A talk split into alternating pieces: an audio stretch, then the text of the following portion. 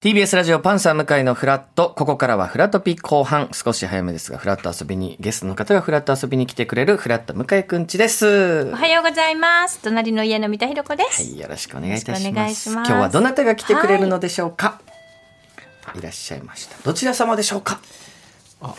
漫画家の薄葉圭と申しよろしくお願いいたします。さんいらっしゃいませ。薄葉圭さん来ていただきまして、ちょっとプロフィールからご紹介させていただきたいんですけど、漫画家の薄葉圭さんは大阪出身、現在25歳、えー去年2月から月刊スピリッツで連載中のお漫画スーパースター歌ってなんですが、こちら、えー単行本が今2巻まで、はい。先月2巻が出たんですよね。そうです。27え2巻。まで出てるんですけど、僕読ませてもらった時に、もうずしーんと食らいまして、で、三田さんも読まれたんですよね。私普段あんまり漫画読めない人なんですけど、はい一冊目の時になんかつどうしようついていけるかなこの若い人たちのったらぐーっとのめり込んで、一冊目の途中から二冊目ぐーっともう一気に読ませていただいてこう食らったっていうの？やっぱ食らいますよね。た食らった、うん、で、僕が名古屋でやってるラジオでも、読んだ感想とかを喋らせてもらったんですけど、お会いしたいなと思っていたら、今回このフラットに来ていただきてて、ありがとうござい。ますありがとうございます。生放送のラジオ初めてって緊張してるとおっしゃったけどなんかいいねこの若い子エこのネルギッシュな感じが伝わってきますよ。信じられない声のトーンの低さ。申し訳ないです。でもなんで若者の特徴うちも息子がこんな感じだから「えもう一回言ってもう一回はい!」っていつも言っちゃうんですけど ちょっとこういい意味で脱力感のね。うんうんいいねいいねだからもう僕らの漫画家さんのイメージとは、ちょっとこう今ブースに入ってこられてる見た目の雰囲気も、ちょっと違うと言いますか、あ本当ですか？やっぱヒップホップの影響にあるような、まあ、フードを頭にかぶりね。ニニット帽をこうまず下にかぶって上にこうねジャケットのめっなんかちゃ恥ずかしい。おしゃそんなこと言われるの恥ずかしいですよね。そうですね。れでも、やっぱ、こうこんなお若いとは僕は思ってなそうくて、よねはい。そもそも漫画家さんになったのはおいくつの時なんですか、漫画家になったのは10何をもって漫画家デビューになるのかはあれですけど。今も漫画家かどうかよく分かってないんですけど、いやいやい今やいやもプ。ロの漫画家いわゆるプロの漫画家になられたっていうのはいくつになるの？それで言うと多分、えっと連載を持ってからなので、うんもうこの前ですね。1年ぐらい前とかだとえ思います。これ初連載スーパースタなのーを歌ってるやっぱ初めての連ね。載。はいはいそれ前までは、はいもちろん漫画を描いてるわけですよね。はい。どういった活動になるんですか？その期間っていうのは。もうひたすら描いて。そうですね。連載を通すためのネームって言われるあのプロットみたいなやつを作ったりとか、はい。えっと読み切り作品あの短編の漫画描いたりとか、あとは、えっと、心臓慶吾さんっていう平休みの、はい。平休みっていう漫画も僕大好きなんですけど、そこにアシスタントに行かせてもらっててとかそういうご苦労の積み重ねも。バイトしてとかそんな感じでした。えじゃあ小さい時から漫画がお好きで描いてらした？いやそうでもないと思います。他の読んではいましたけど。その時読んでた漫画って例えばどういった漫画？あもう「ワンピース。はいはい。えっ、と「僕のヒーローアカデミア」とか、はい。もうジャンプですばジャンプど真ん中の作品も読んで、結構数は読んでましたか？数は多分中学生とかになってからが加速度的に多分めちゃ多分読んでる方だとは思います漫画ぱい漫画読んで、で、漫画家になりたいなっていうのはもうそれぐらいから思ってるんですか？いや漫画家になりたいとはあんまり思ってなかったですね。なんか小説家とかなんか映画監督ななんかつえは創作意欲が？なんか話を作りたいなっていうのと多分会社は無理だなとは思ってたので。そうなん一だ般社会のはい。お勤めみたいなのはおそらく自分には向いてなさそうだなっていうのはどこで気づくんですか？あのやっぱりヤンキーとかでもないのに学校に行けないっていうああってそうです。ね反骨精神とかじゃなくて普通に苦手すぎて、あ 朝ちゃんと起きてとか授業をしっかり受けるってことがなんとなく自分に向いってないなと。本当によく今日来れたなっていうやっぱ苦手ですか？そうですね、苦手です。いつも生活サイクル的に言うとどんな感じなんですか？一日。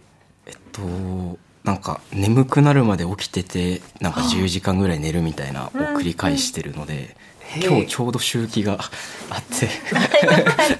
たまたま周期があってこれてるけど、そうです。もしずれてたら、これてない可能性もある。そう。いやもっと眠そうで多分あれ引っ張られてきていやいやでもえはい。でもこの漫画を描くっていうご自分の、まあね、物語を作りたいとか、そういう思いからの漫画家になり、このスーパースターを歌ってという作品なん。ですけど、まあまだ読んだことない方のためにあらすじもご紹介させていただきたいと思います。はい。こちら舞台が大阪でございます。これ、薄葉さん自身もだから大阪出身。そうですね。大阪出身です。大阪弁ではないんですね。いや多分今敬語だからだと思います普通に喋るときには、関西の友達とかと一緒にいると関西弁になるんですけど、そうですか。今はじゃあもう標標準語、敬語を使いながらの標準語、そうですね。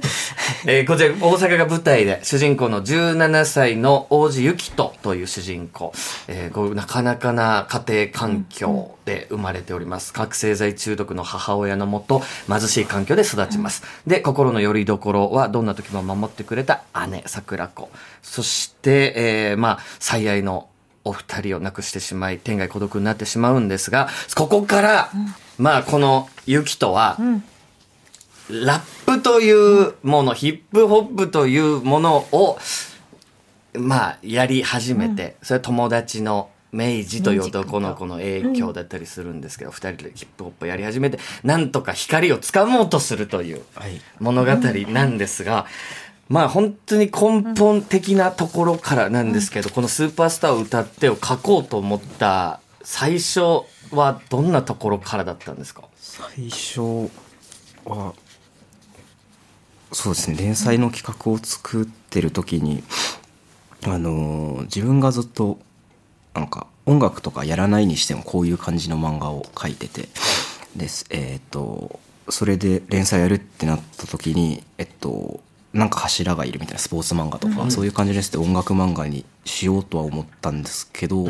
ネームとかフロットとか作っていったらヒップホップになっていったというか、まあそんな感じですね。そうなんです。か。多分ヒップホップの漫画を描きたいっていうところからスタートってわけではないんですか？そうですね。それもありますけどなんか生活とかそういう部分を書きたかったっていうのがもっと大きいと思います。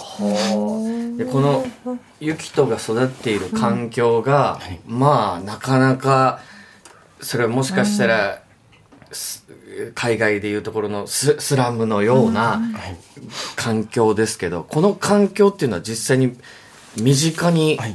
あったんですか、身近にあそうですね。自分がものすごくそこのど真ん中にいたとかっていうあどうなんだろうな。ちょっと自分でもよくわかんない。あの境界線とかが結構曖昧で、はい。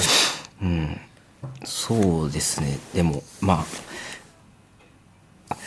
でもフィクションだと思ってもらえればっていう感じではありますけど、こうヒップホップはやっぱ昔からお好きなんですか？そうですね昔から好きで、うん。ずっと聞いてましたね。小学生とかの時で人で言うとアナーキーさんとか、はい。シーダさんとか、うん。あとはそうですねあの海外のラッパーの方とか、なんか結構いろんなの聞いてました多分。でこの今回漫画の1話1話のタイトルも、はい。そう実際にある曲のタイトルがついてたりしますもんね。はいそうですね。うん。なんかこのヒップホップっていうのが、やっぱこう自分の環境だったり、生まれだったりから思う思い、その場所にいるからこそ感じることとかを、まあ要はこのユキトもノートに書き連ねて、で、それをリリックにして、載せていくって、それが人に届いていくっていうようなお話ですけど、やっぱこの、漫画家もまあ表現する仕事じゃないですか。ご自分のこの作品に込める一番伝えたいことが、これ書きたいんですよっていうことって何なんですか？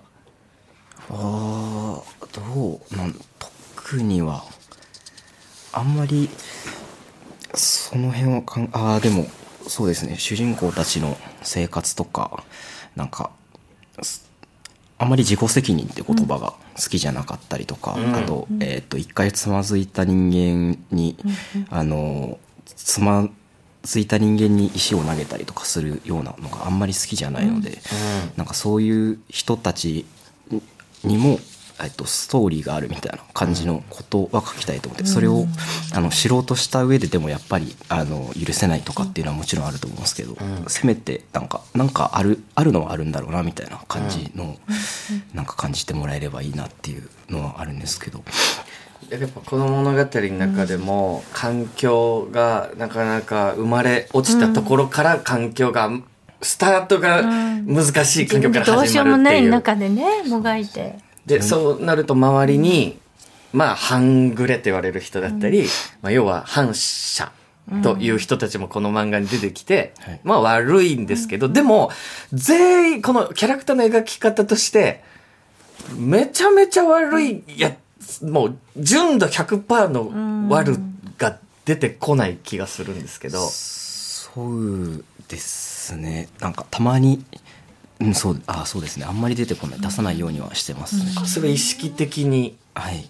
なんかやるにしてもなんか覚悟を決めてもうそっちっていう振り切ってる人っていう風な書き方をしようと思ってて、振り切らざるを得なかったみたいなところとかも描くっていうことですか？そうですね。なんか、悪役がいたら楽だからみたいなあの話を進めていく上で、こいつ倒したらなんかっていうのはあんまりならないように自分は多分そっちの方が書きやすいからっていうので、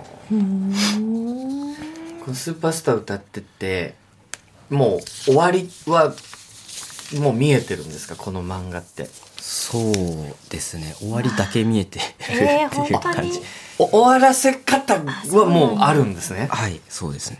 こうやって終わるってだからそこに向かってはい書いていっているっていう感じなんですか、はいそうですね。そこだけに向かってやってあとはざっくりしか決まってなくてはちょっとなんかどうしようっていう感じで。確かになんかそこまでの間のストーリーって、はい。書いてくうちにあこっちに進んでみようかなはい。とかなってくんですか？そうです。なっちゃってますね多分もうちょっと上手に漫画描く人だったらもっとバシッて決めれてると思うんですけどはい。なんか思ったより回想長くなったなとか。そういうものなんですか？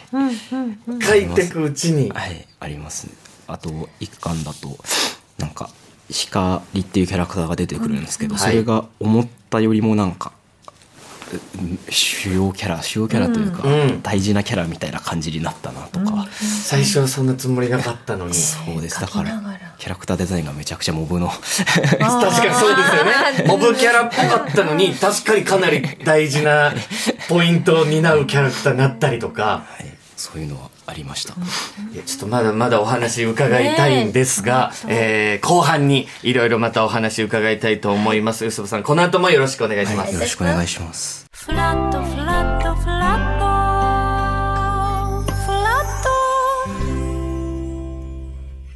時刻は10時になりました。TBS ラジオパンサー向井のフラット。ここからはフラットコレクション。水曜日はフラット向井くんち後半です。お客様は引き続き漫画家の薄葉圭さんです。よろしくお願いします。よろしくお願いします。あのこの「スーパースター歌って」を知ったきっかけが僕、やっぱ各所で話題になって読んでみようっていうとこからだったんですけどでその話題になるところも、まあ、一巻の帯に、まあ、僕の先輩である千原ジュニアさんだったりで面白い番組作ってる水曜日のダウンタウンの藤井健太郎さんだったりが、この漫画の帯にコメントを書かれてて、あどんな漫画なんだろうと思って読み始めたんですけど、で、今 CM 中に聞いたら、この、ど、どういう経緯で帯書いてもらうことになったんでしたっけ？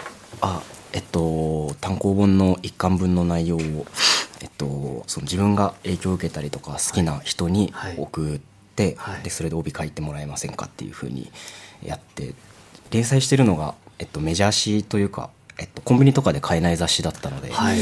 なんかちゃんと泥臭くやらないと読んでもらえないんだろうなって思ってはい。お願いしたら、皆さん受けてくれたから一巻の帯がパンパンになっちゃって。すごい豪華な方たちが帯書いてるちょっと目からにき、ますよね。何か、その、どういう経緯なのかなと思ってたんですよ。もうご自分の、これ、このままやってたら、ひ広がらないぞという、はい。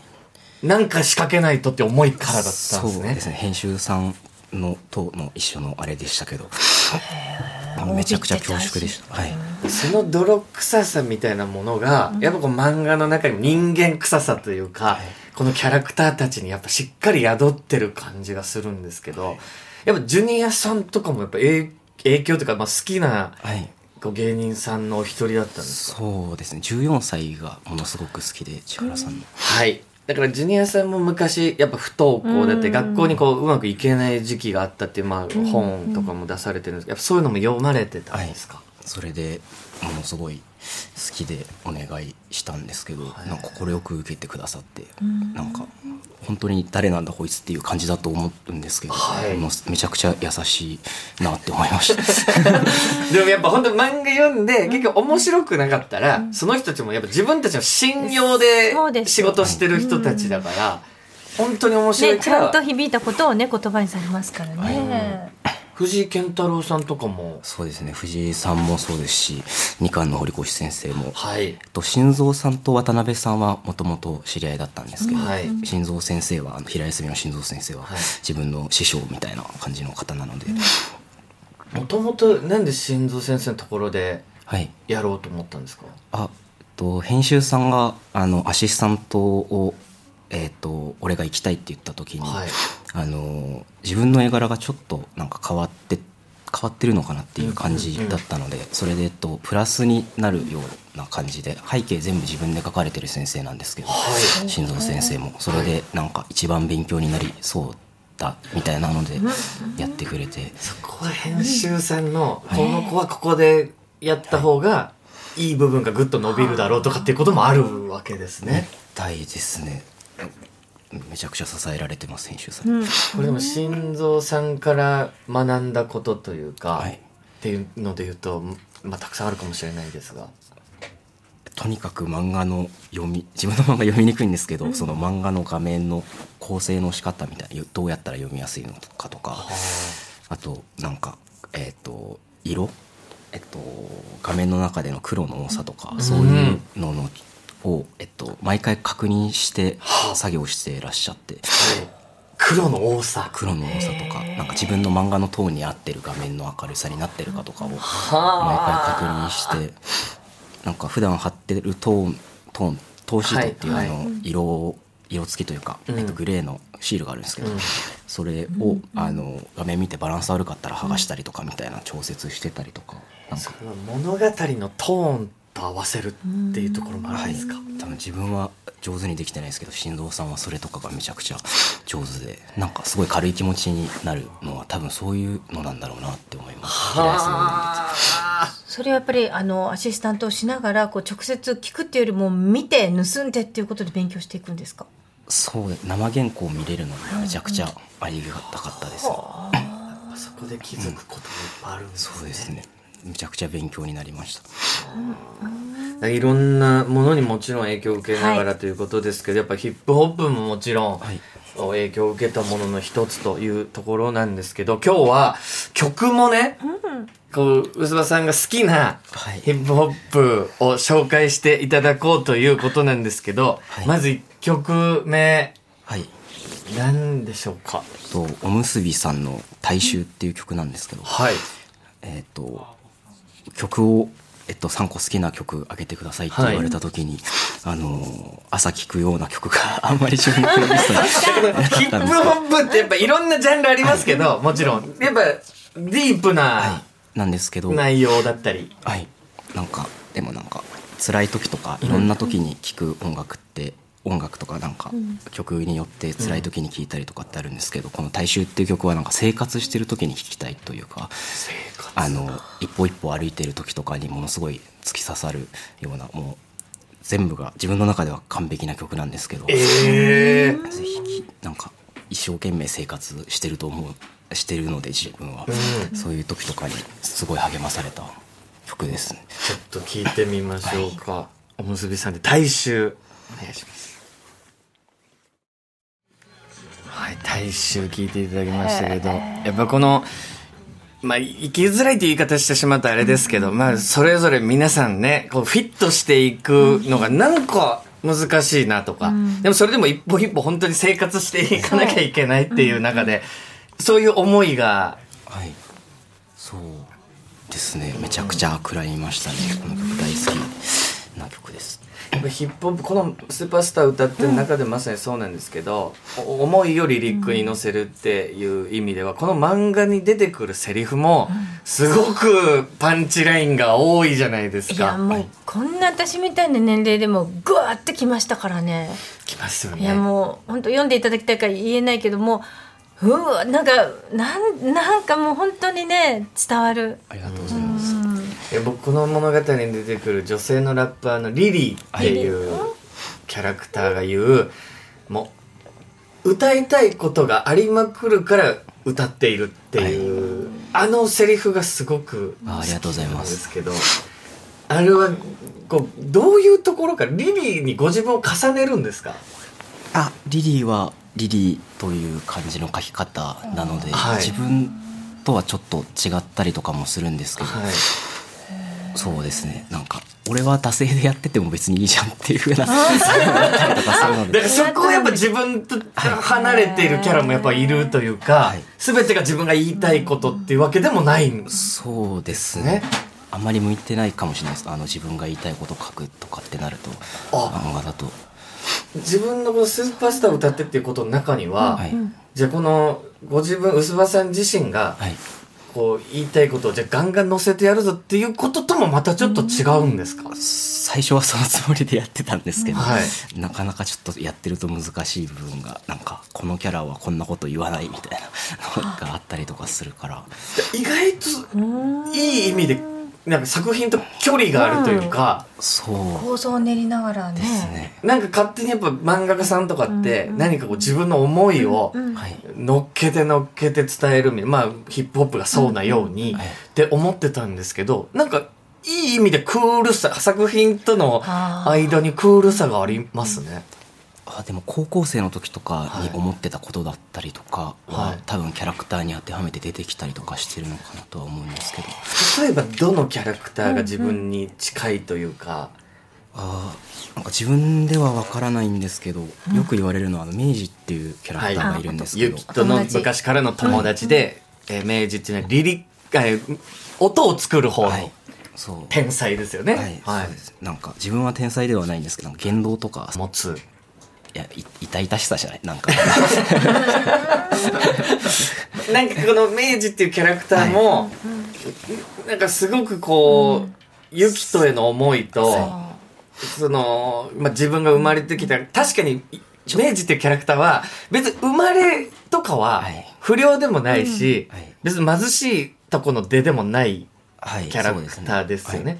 でもやっぱ、欠けてる部分があって、満たされてない部分があってっていう。そうですね。とかに重なってるのかなと思いますね。なんか中にあの出来上がったそれを聞くと自分が生きてる価値があると思うって。やっぱり自分の作品が出来上がった時そんな感じですか？あどうなんですかね。めっちゃ、あそそうなのかもしれないで なんかこの温度感っていうのがすごく面白いなと思いますよね。こんな熱い漫画を描いてらっしゃるのに、描いてるご本人は、こう、クールさももちろん。でも、絶対にこんなクールなだけじゃないっていうか、あ、真ん中にめちゃくちゃ熱いものがあるんだろうなっていうのも伝わってくる感じですよね。ぜひね、皆さんに読んでいただきたい、ねこのスーパースター歌ってす。この、えー、この連載は月間ではいやってるわけですよね。はいで今もまさに次の号に向けてはい書いてるって感じですか、はい書いてますいつぐらいまで、まあ、終わりは決まってるわけじゃないですか。はいど、どこぐらいまで続けていくっていうのは自分の中で。あ自分的には6えーっと6巻から10巻ぐらいで終わらせれればいいかなっていう感じなんですけどはい感じなんですか。でもそこにはそれぐらいの幅があるんですね。それはキャラクターがどんどん。そうですね。分厚くなっていくはいこともあるかもしれないし、はい、あと先輩方から絶対最初予定してたやつよりあの伸びるって言われて。ああそうそういうもんなんですか、あの話があのまとめるのがどんどん大変に 膨らんでいって。先輩方から言われて。あだからそれぐらいの想像で今はじゃあ書いてらっしゃるという、まあでも終わりが決まってるっていうのはまた楽しみですよね、どんなまあもちろん言えないと思いますけど、はいこうやっぱりはハッピーエンドに向かっていくとかっていうのはご自分の中であるんですか、そうですね。ハッピーエンドにするハッピーエンドを目指すっていうことは一番最初に決めて始めました。うんはい。それはななぜなんですか？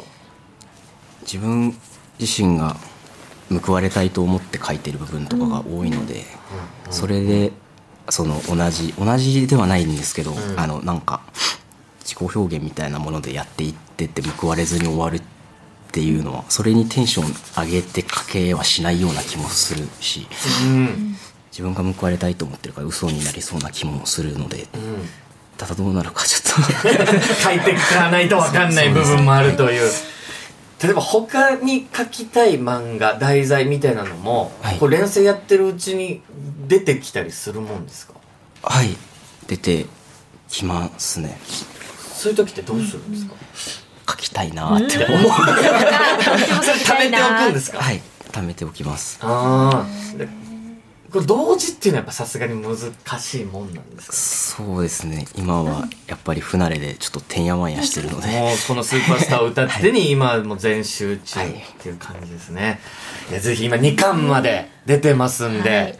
えー読んで熱く熱い思い食らっていただきたいと思います。ということで、いかがでしたか？ラジオの生放送。いやめちゃくちゃ緊張します全然台本と書いてあるところ 通りに進まなくて。めちゃくちゃ手や聞きたいことばっかり聞いてしまいまして、ちょっとこれに来れずにまた出ていただきたいと思います。ということで本日のお客様、漫画家の薄葉圭さんでした。ありがとうございました。ありがとうございました。助かりました。ありがとう。フラッ